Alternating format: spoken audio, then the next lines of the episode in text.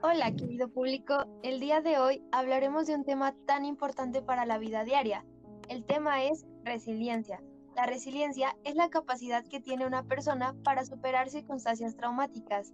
Y para este tema se encuentran con nosotros cuatro personas que nos contarán sucesos de su vida y cómo es que han salido adelante. Bueno, pues bienvenidos. ¿Quién quiere dar inicio? Hola, muy buenas tardes. Primero que nada, pues gracias por recibirme aquí. Mi experiencia se arraiga a lo largo de mi vida, ya que desde pequeña nunca desarrollé una buena autoestima y eso me impidió hacer muchas grandes cosas en mi vida, como poder entrar en concursos académicos o estar en una relación sentimental. Sí, eso es un problema grave. Lo digo por experiencia, ya que la baja autoestima hace que uno se sienta muy inseguro. Me pasaba lo mismo que a ti y aún sigue siendo así. Claro, con problemas como esos es un poco difícil lidiar con las personas. O a veces hay momentos en que prefieres estar sola porque no te sientes bien, más sin en cambio a veces necesitas apoyo de personas cercanas y ellos no están ahí.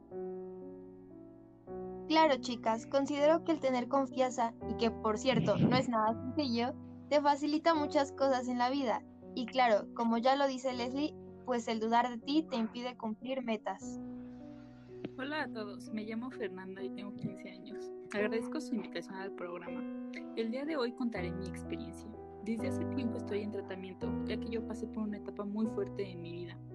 Eh, pasé por la pérdida de mi hermana y justo después de eso yo entré en una fuerte depresión. Me sentí culpable y mi baja autoestima fue uno de los factores que hizo que cayera en esto. Eh, ya han pasado varios años desde que esto sucedió. He mejorado considerablemente gracias a los tratamientos que me han recetado, eh, me han recetado, pero ha sido muy duro para mí lidiar con este problema, y más porque llevo bastante tiempo sin poder estabilizarme. Puede no parecerlo, pero esto es un tema serio y debe ser tratado y no tomárselo a la ligera. Muchas gracias por compartirnos tu historia. Me parece muy bien que tengas un tratamiento y así puedas dar un claro ejemplo de que el tomar un tratamiento para tener paz en tu interior es muy bueno y sobre todo necesario. En verdad admiro la parte en que poco a poco lo superas.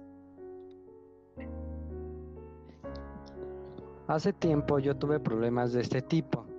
Yo considero que el tema de la autoestima es un problema que nos puede llegar a afectar a casi todo el mundo.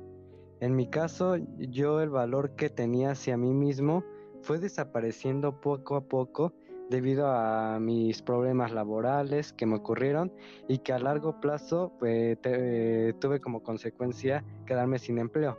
Cada día trato de darme más valor a mí mismo y saber que esta autoevaluación influye de manera inconsciente en nosotros. Al igual que él, considero que el valor y la autovaloración son parte clave y en este caso diría que la resiliencia influye bastante en ambas.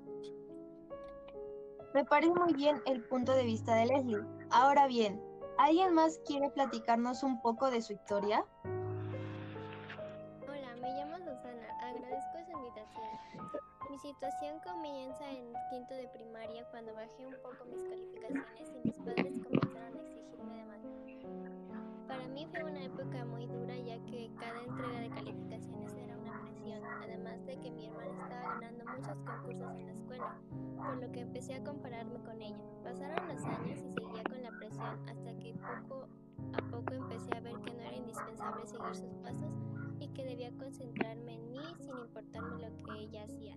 Hace unos años volvió ese sentimiento de manera muy grave que tuve que necesitar ayuda psicológica. Ahora me encuentro bien, entendí que trabajo bien y no debo darles una excelente calificación a mis padres.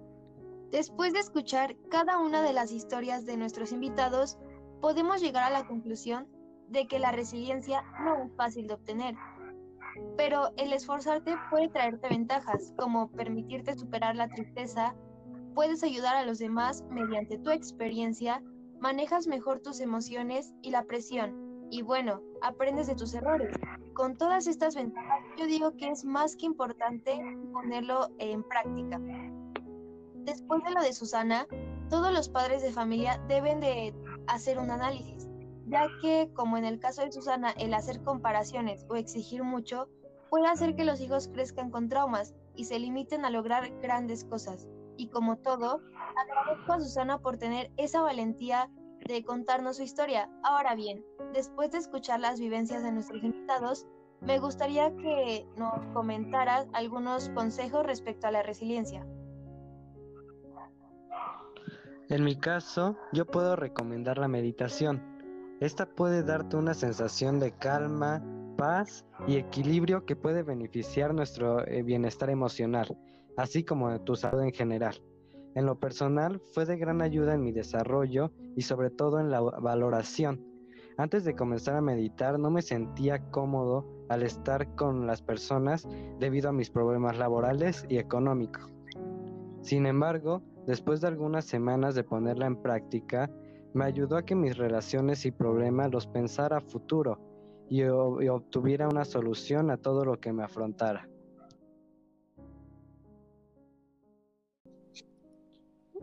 Concuerdo contigo, concuerdo contigo, Henry.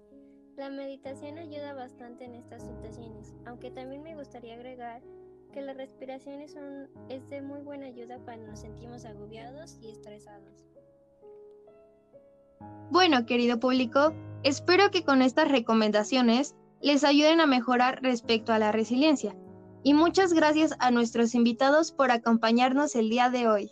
Muchísimas gracias a ti y a todo el equipo por invitarnos a este gran programa. Me gustó la temática del día de hoy, ya que es un tema muy importante. En serio, es un placer haber colaborado con ustedes. Muchas gracias. Con gusto, Fer. Y recuerden, querido público, seguir nuestros programas. Muchas gracias por oírnos. Hasta la próxima. Gracias.